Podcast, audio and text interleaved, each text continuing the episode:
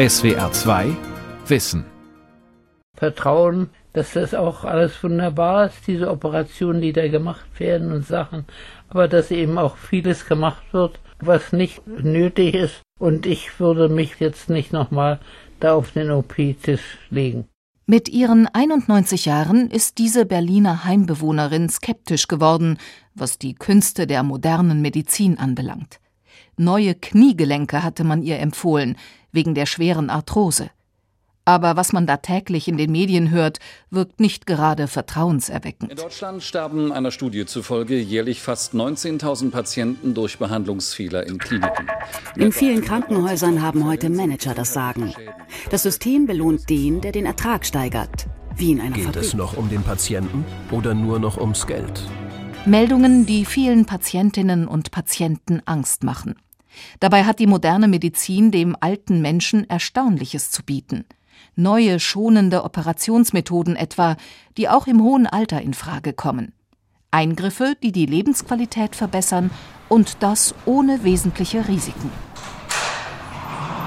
Operationen im hohen Alter. Sicherer als ihr Ruf. Eine Sendung von Horst Groß.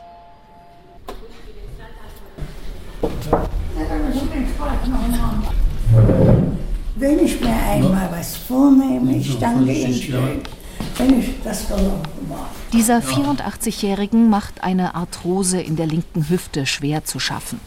Frieda Naumann hat sich für eine Operation entschieden, in der Klinik für Orthopädie und Endoprothetik der Uniklinik Leipzig. Sie setzt ihre ganze Hoffnung in ein künstliches Hüftgelenk. Egal, was in den Medien erzählt wird. Abgeraten von dem Eingriff haben nicht nur einige Verwandte, sondern auch der Hausarzt fand, dass man sich in ihrem Alter nicht mehr unters Messer legt. Lange hat sie sich mit ihrer Tochter beraten. Machst du das richtig? Du bist schon so alt. Aber so kann es auch nicht weitergehen. Du willst ja an dem noch ein bisschen teilhaben. Willst ja nicht in, in die Ecke setzen und Oma spielen vollkommen. Das ist mir nicht gegeben. Zusammen mit ihrer Tochter hat sich Frieda Naumann die Uniklinik in Leipzig ausgesucht. Denn hier wird die Hüfte in einer besonders schonenden Technik operiert. Wenn alles gut geht, kann sie sofort nach dem Eingriff aufstehen, hat kaum Schmerzen und kann sich selbst versorgen. Der Klinikaufenthalt dauert knapp eine Woche. Das hat sie überzeugt. Ich habe gesagt, Herr Professor, ich will operiert werden. Das wird schon wieder gut werden. Du gibst die Hoffnung nicht auf. Und Pläne für die nächsten Monate hat die 84-Jährige auch schon. Kommt schon bald der Weihnachtsmann, nicht? Da wollen wir doch auf den Weihnachtsmarkt gehen. Die Orthopädische Klinik Leipzig lässt sich bei solchen Operationen auf kein unkalkulierbares Risiko ein. Die Ärzte prüfen genau, welche medizinischen Risiken bei den Hochbetagten anstehen. Nur nehmen sie heute mehr Patienten in die Auswahl als früher. Denn in Leipzig wird das Hüftgelenk minimalinvasiv operiert. Konkret heißt das, nur ein kleiner Hautschnitt, wenig Gewebeverletzung und intensive Schmerztherapie. Bei dieser Operationstechnik bluten die Patienten kaum, was ihr Herz schont und den Kreislauf. Bettruhe nach der OP ist nicht mehr notwendig. Für den alten Menschen die perfekte Operationstechnik. Professor Andreas Roth hat die Methode an der Leipziger Uniklinik etabliert. An den ältesten Patienten, den ich operiert habe, kann ich mich sehr gut erinnern. Der ältere Herr war 94 Jahre alt. Der Patient hat seine Prothese bekommen und ist am nächsten Tag aufgestanden und hat uns gezeigt, dass er wirklich sehr gut mit der Prothese und auch mit der Operation zurechtkam. Eigentlich gibt es nach oben keine Grenze. Also die älteste Patientin, die wir jetzt gerade entlassen haben, war 92 Jahre alt, völlig fit, für mich ganz erstaunlich und hat es sehr gut überstanden. Die minimalinvasive Hüftchirurgie ist handwerklich anspruchsvoll und wird deshalb nur von wenigen Zentren angeboten. Doch immerhin wird in Deutschland schon jeder zehnte Hüftgelenksersatz wegen Arthrose nach dieser Methode operiert. Die Kunst ist, den Muskel so darzustellen, dass man ihn nicht ablösen muss und dass man in einer Muskellücke den Knochen trifft und die Prothese dann an der richtigen Stelle implantieren kann. Heute sind wir dahin zurückgekehrt, die Muskeln nicht mehr abzulösen, was man zwischenzeitlich gemacht hat, weil wir entdeckt haben, dass der Patient viel schneller wieder auf die Beine kommt. Er hat weniger Schmerzen, er braucht weniger Schmerzmittel. Kein Vergleich zu dem, was den Patienten sonst bei einer Hüft-OP zugemutet wird. Die Patienten, die sind schon etwas baff.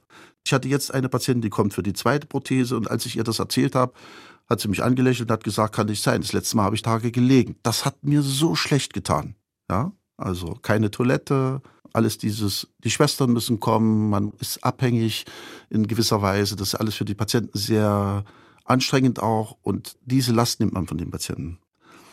Wenn Sie überlegen, dass vor etwa 20 Jahren Patienten sechs Wochen stationär waren und jetzt sind wir bei sechs Tagen, das ist schon ein Unterschied. Und ich denke, es ist auch für den Patienten ein großer Fortschritt. Nicht nur künstliche Gelenke werden mittlerweile minimalinvasiv operiert. Auch bei Eingriffen im Bauchraum steht heute diese schonende Operationsvariante ganz im Vordergrund. Ob Gallenblase oder Darm-OP, die Patienten sollen möglichst sofort wieder auf die Beine kommen. Denn Bettruhe ist gerade im Alter gefährlich. Schnell kommt es da zu einer Lungenentzündung. Voraussetzung dafür, dass alles glatt läuft, ist aber die altersgerechte Vorbereitung. Da bin ich einen ganzen Tag hier gewesen, alles untersucht, Nieren, alles, was dazu gehört. Mit dem Ultraschall hat man ihr Herz vermessen, die Laborwerte kritisch geprüft und die Dosierung ihrer Medikamente nachjustiert. Ganz offen hat Frieda Naumann mit den Ärzten über die Chancen und Risiken des Eingriffs gesprochen denn trotz der schonenden OP-Methode können Schmerzen und Bewegungseinschränkungen zurückbleiben. Deshalb muss im Vorfeld klar sein, wie ein Patient mit möglichen Komplikationen zurechtkommt. Geriatrisches Assessment heißt diese speziell auf die Bedürfnisse des alten Menschen abgestimmte Operationsvorbereitung. An einigen Kliniken gehört sie zum Standard.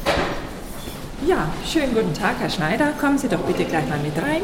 Frau Professor Ursula Müller-Werdan so, lehrt Altersmedizin an der Berliner Charité. Ja, wir haben uns ja nun heute getroffen, um über ihre anstehende Operation zu sprechen. Sie forscht zu dem Thema und versorgt ältere Patienten vor einer OP. Man weiß ja, dass heute die Mehrzahl der Operationen tatsächlich bei Patienten über 65 Jahren durchgeführt wird.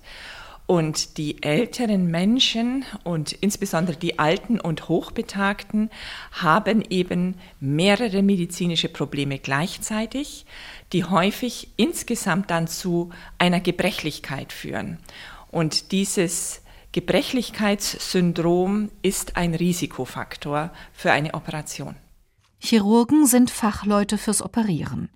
Für die komplexen Probleme des alten Menschen, seine Begleiterkrankungen und seine Gebrechlichkeit sind sie betriebsblind. Hier liegt die Domäne der Geriatrie. Nur diese Experten für den alten Menschen können beurteilen, welche Probleme in der Phase nach einer Operation zu erwarten sind. Ob der Eingriff Sinn macht oder nicht, das entscheidet natürlich der Patient. Doch die fachlichen Informationen, die der alte Mensch braucht, um Nutzen und Risiken individuell abzuschätzen, die liefert ihm der Altersmediziner. Die Lebensqualität ist genauso wichtig wie die Lebensverlängerung, sodass ich schon der Meinung bin, man muss wirklich alles ausreizen, was geht, um zum Beispiel dieser bettlägerigen Frau eine Rückkehr in ihre eigene Häuslichkeit zu ermöglichen, ein autonomes Leben in ihrem Umfeld. Das wäre schon der Auftrag der Geriatrie. Die geriatrische Begutachtung vor einer Operation umfasst nicht nur medizinische Aspekte. Man kann im Wesentlichen folgende Bereiche damit untersuchen. Die kognitiven Fähigkeiten, also zum Beispiel inwieweit der Patient schon eine beginnende dementielle Erkrankung hat, dann die Mobilität, also inwieweit der Patient noch beweglich ist, sich selber helfen kann, zum Beispiel wenn er auch gestürzt ist, dann die Emotionalität, also inwieweit der Patient eine depressive Erkrankung hat zum Beispiel. Die Selbsthilfefähigkeit, also ob der Patient sich noch selber anziehen kann, auf die Toilette gehen kann und am Schluss auch noch die soziale Situation. Das sind so fünf Bereiche, um eben solche Faktoren auch zu erfassen wie Sturzrisiko. Doch nicht nur schonende Operationsverfahren und geriatrische Betreuung verringern das Risiko für den alten Menschen. Auch die Anästhesie trägt Wesentliches dazu bei. Angst vor einer Narkose haben die meisten Patienten. Allerdings schätzen sie die Gefahren falsch ein. Das Risiko, aus der Narkose nicht mehr aufzuwachen, ist praktisch null. Das gilt auch für Hochbetagte. Denn während der Narkose werden die Patienten so gut überwacht wie auf einer Intensivstation. Die wirkliche Narkosegefahr für den alten Menschen dagegen ist erst seit kurzem bekannt. Sein Gehirn reagiert sensibler auf Narkosemittel als bisher vermutet. Unbemerkt kann es zur Überdosierung kommen. Die Folgen sind lang anhaltende Verwirrtheitszustände nach der OP, Stürze und schwere Verletzungen. Überdosierungen würden dazu führen, dass man sich langsamer erholt. Und das ist eben auch der Grund, warum wir das monitoren wollen, dass wir eben Hirnströme haben, dass die nicht komplett auf Null gestellt werden. Das würde mit einer Überdosierung passieren. Die Anästhesistin Professor Petra Bischoff erforscht die Narkosetiefe. Dazu werden die elektrischen Aktivitäten des Gehirns, die sogenannten Hirnströme, gemessen. Das Messverfahren ist völlig harmlos und ähnelt dem EKG bei der Herzüberwachung.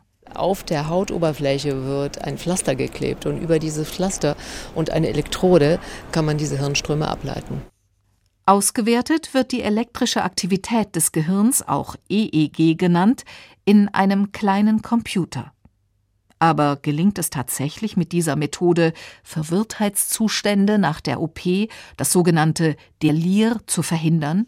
Die Daten sagen ja. Das heißt, alle Patienten, die eine EEG-Messung während einer Operation bekommen haben, haben eine weniger häufige Delirrate. Doch noch nicht alle Kliniken wenden das Verfahren routinemäßig an. Es lohnt sich also, wenn Patienten oder Angehörige im Narkosevorgespräch an diesem Punkt selbstbewusst nachhaken. Das ist natürlich ein Mehraufwand, das muss man sagen, apparativ. Das ist nicht teuer, das ist nicht das Problem, aber man muss eben die Geräte verfügbar haben. Und man muss es lesen können. Also ich würde immer ein gutes Gefühl haben, jemanden in eine Klinik zu schicken, die sich um dieses Problem auch kümmern. Weil das zentrale Organ der Anästhesie ist das Hirn. Und das soll natürlich so schonend wie möglich und so gut wie möglich behandelt werden. Ne? Operation gelungen, aber Patient nachher verwirrt, das wäre ja ein Delir, ist eben nicht das Ziel. Es geht jetzt in die OP. Ja, ich bin bereit. Das ist schön. OP-Hemd haben Sie ja schon. An der Leipziger Orthopädie wird es für Frau Naumann ernst. Schwester Conny macht die Patientin bereit für den Eingriff. Und jetzt geht's los. Kommt gleich der Transporteur und holt sie ab. Ne? Alles Gute? Wir sehen uns nach der OP wieder. Ich danke Ihnen schön. Brauchen keine Angst haben. Die 84-jährige Patientin hat sich vor der Operation genau informiert und vertraut ihren Ärzten. Aber auch ein Blick in die offiziellen Statistiken des neuen Instituts für Qualitätssicherung und Transparenz im Gesundheitswesen hätte eventuell Zweifel zerstreuen können. Im Jahr 2017 haben in Deutschland 175.000 Patienten aufgrund der altersbedingten Gelenksabnutzung ein künstliches Hüftgelenk erhalten. Im Durchschnitt dauert dieser Eingriff 68 Minuten. Obwohl 50 Prozent der Patienten schwerwiegende Begleiterkrankungen mitbrachten, kam es nur in zwei bis drei Prozent der Fälle zu ernsthaften Komplikationen. Die Sterblichkeit während des gesamten Krankenhausaufenthalts betrug 0,37 Prozent. Das entspricht praktisch dem normalen Sterberisiko in dieser Altersgruppe. Für den Einsatz eines künstlichen Kniegelenks weist die Statistik vergleichbare Ergebnisse aus. Ja, danke. Den gebogenen Haken bitte. Dankeschön. In der Leipziger Klinik ist der Eingriff in vollem Gang. Hier kurz etwas ziehen, nicht zu stark. Dankeschön. Professor Roth bereitet den Hüftknochen für die künstliche Hüfte vor. Ja, Klemme bitte. Brennen. Mit einer Fräse hat er das alte Gelenk gut. entfernt. Schön. Dann als nächstes eine Fräse, Größe 52. Hier leicht ziehen bitte. Auf dem OP-Tisch liegt schon die neue Hüfte aus Metall, etwa 30 Bein Zentimeter. Schön vorsichtig adduzieren. Jawohl, sehr gut. Ja, hier das Femur einstellen, das Femur bitte einstellen, die Muskulatur schonen. Dankeschön. Nun wird sie durch den nur knapp 10 Zentimeter langen Hautschnitt in die richtige Position buxiert. Den nächsten Haken. Währenddessen passt der Anästhesist am Kopfende auf, dass es Frau Naumann dabei gut geht. Blutdruck, EKG, Körpertemperatur und natürlich auch die Hirnströme werden kontinuierlich überwacht. Die Stimmung im OP ist entspannt, denn es läuft alles nach Plan. Früher hat man 20, 30 Zentimeter aufgeschnitten. Das macht man heute nicht mehr. Man weiß auch, dass die Länge des Hautschnittes zum Beispiel, die Größe der Wunde, die Länge der Operation mit der Infektionsrate korreliert. Und da sind wir natürlich ganz hart dran, das zu vermeiden. Aber es gibt dann auch natürliche Grenzen und da soll man nicht zu ehrgeizig sein. Das haben wir auch gelernt. Das neue Hüftgelenk ist mittlerweile im Oberschenkelknochen verankert. Damit Frau Naumann nach der Operation keine Schmerzen hat, wird das gesamte OP-Gebiet mit einem lokalen Betäubungsmittel unterspritzt.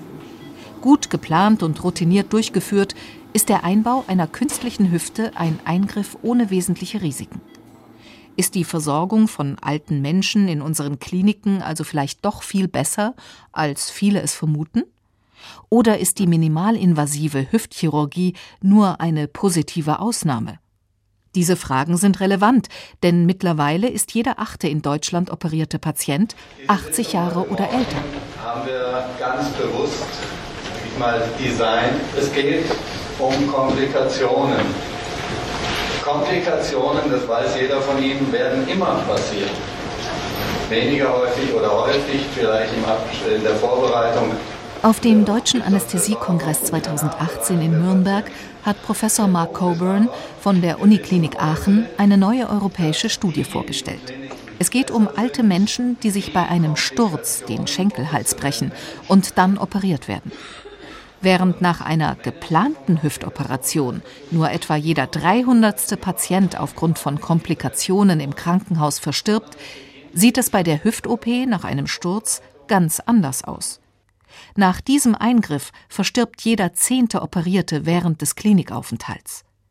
Professor Coburn und sein Team sind den Ursachen im Rahmen eines Forschungsprojektes auf der Spur. Ich leite momentan ein europäisches Projekt, POSE nennt sich das, wo wir genau in fast 200 Zentren in Europa gucken, wie ist eigentlich das Outcome der über 80-Jährigen. Nicht nur bei der Schenkelhalsfraktur, wo wir recht gute Daten haben, sondern gerade Augenheilkunde, kleiner Eingriff, Hals, Nasen, Ohren oder was auch immer, weil es gibt keine Daten, die das gut zeigen. Kann es sein, dass auch nach anderen Operationen wesentlich mehr ältere Patienten sterben als bisher vermutet? Ein schlimmer Verdacht, dem Professor Coburn und sein Team nun auf den Grund gehen. Denn in Deutschland gibt es außer für die Hüft- und Knieendoprothesen keine systematischen Daten zum Operationserfolg beim alten Menschen. Das eigentliche Problem für ältere und gebrechliche Patienten zeichnet sich dabei schon ab. Je länger der Krankenhausaufenthalt dauert, umso riskanter wird er. Es ist nicht so, dass diese Patienten dann während einer Operation oder Narkose versterben. Das sind dann meistens kardiale oder pulmonale Komplikationen, Lungenentzündungen, Lungenembolie, die dann auftreten und die zu Komplikationen führen können. Ähm, das sind aber auch die Patienten, die meist viele Begleiterkrankungen haben. Und das ist auch für uns der Anlass, um gemeinsam Strategien zu entwickeln, diese Patienten optimal zu versorgen. Am Patienten selbst kann es kaum liegen, denn Operation und Narkose sind ja bereits überstanden. Medizinisch gesehen sind die Betroffenen während der anschließenden Krankenhausbehandlung in der gleichen Situation wie vorher im Heim oder in der häuslichen Umgebung. Aber warum ist dann die Sterblichkeit in der Klinik so hoch? Der Aachener Anästhesist Professor Coburn hat bereits einen Verdacht. Wir haben einen Pflegemangel, wir haben zum Teil auch einen Ärztemangel, aber der Pflegemangel ist gravierender und um eben Patienten optimal, egal in welchem Alter, betreuen zu können, brauchen wir Ressourcen. Und das ist wirklich die große Herausforderung, die zu bekommen und sich darum kümmern um den Patienten. Das ist eigentlich eines der wichtigsten Aspekte, insbesondere im Alter. Und das kommt oft in der klinischen Routine zu kurz. Die gebrochene Hüfte lässt sich nicht minimalinvasiv operieren. Deshalb dauert der Krankenhausaufenthalt für diese Patienten wesentlich länger und ist mit dauerhaften Phasen der Bettruhe verbunden. Probleme wie etwa eine Lungenentzündung drohen. Schon die ersten Anzeichen von Komplikationen müssen deshalb erkannt werden. Aber das ist der wunde Punkt an unseren Kliniken. Die Tür ist geschlossen. Schönen guten Morgen, meine Damen und Herren. Herzlich willkommen zur Pressekonferenz Alterstraumatologie.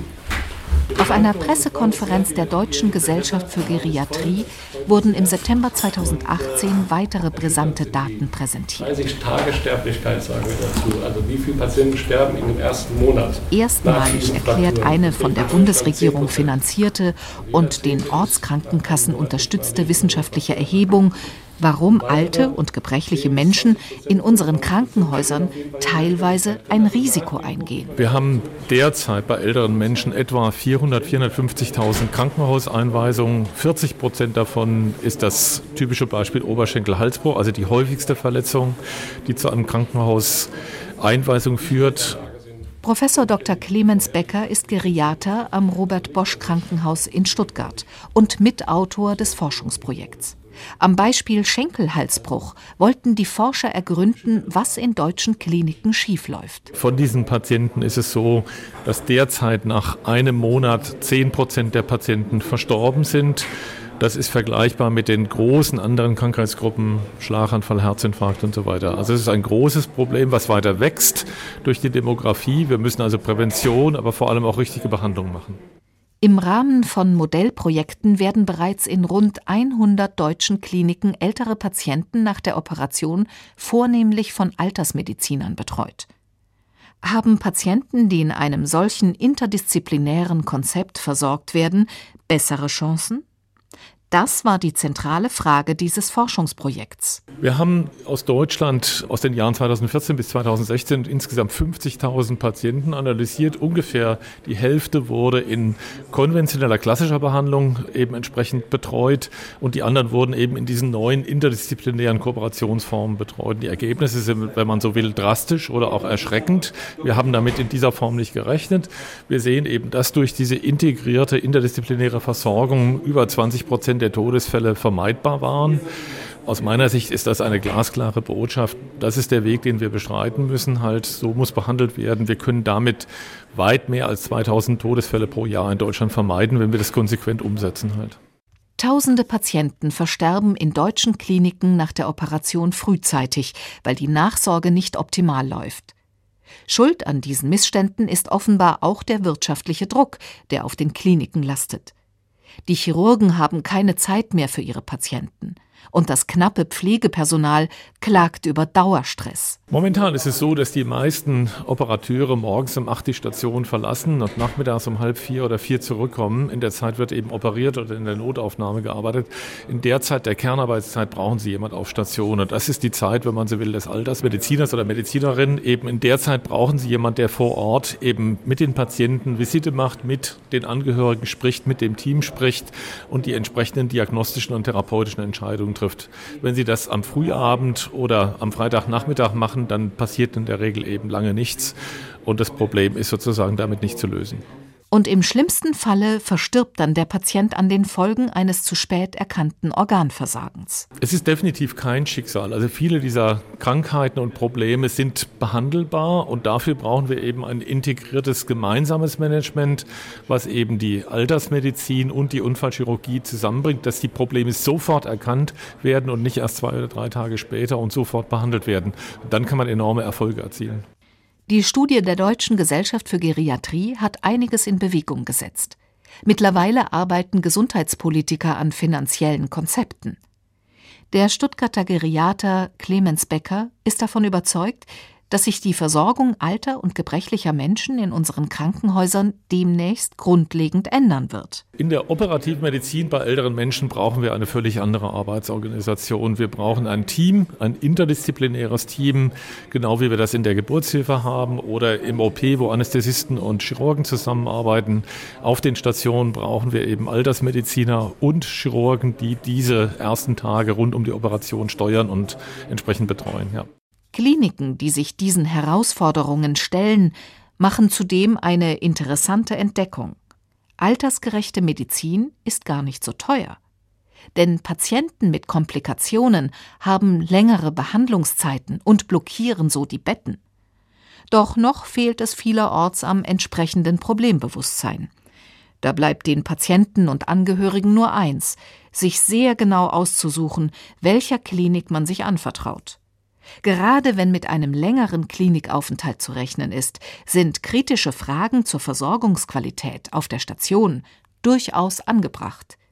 Im Zweifel hilft auch ein Blick auf die Homepage der Klinik. Sie erkennen das auf jeder Webseite, ob eine altersmedizinische Behandlung eben vorhanden ist, eine Hauptabteilung und ob eben im Zweifelsfall ein Altersunfallchirurgisches Zentrum eben auch vorhanden ist. Das sind die Dinge, die Sie erkennen können.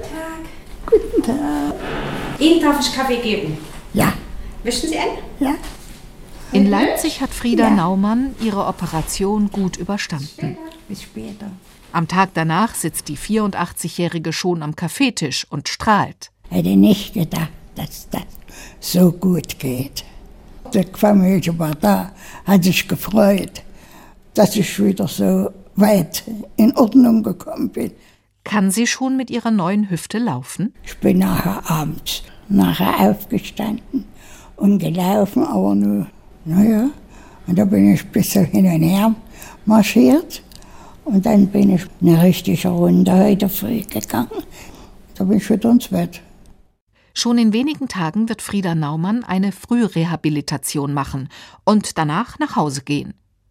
In ihrem Fall war die Entscheidung zur Operation also goldrichtig. Geklappt hat es allerdings nur, weil sie ihren eigenen Kopf durchgesetzt hat. Und darauf ist sie zu Recht stolz, findet auch ihr Arzt, Professor Andreas Roth. Was die Patienten von der Operation abhält, ist gar nicht so selten, dass sie zu einem Kollegen gehen und der zu ihnen dann sagt, naja, in ihrem Alter macht man das nicht mehr oder man kann das in ihrem Alter nicht mehr machen. Das höre ich gar nicht so selten. Häufig sind es dann die Angehörigen, die Kinder oder die Enkelkinder, die sagen, ja, wir suchen nochmal eine Möglichkeit, wir holen uns nochmal Rat und genau betrachtet sieht man dann auch, dass man den Patienten sowohl operieren kann, als auch den Patienten mit einer Prothese versorgen kann.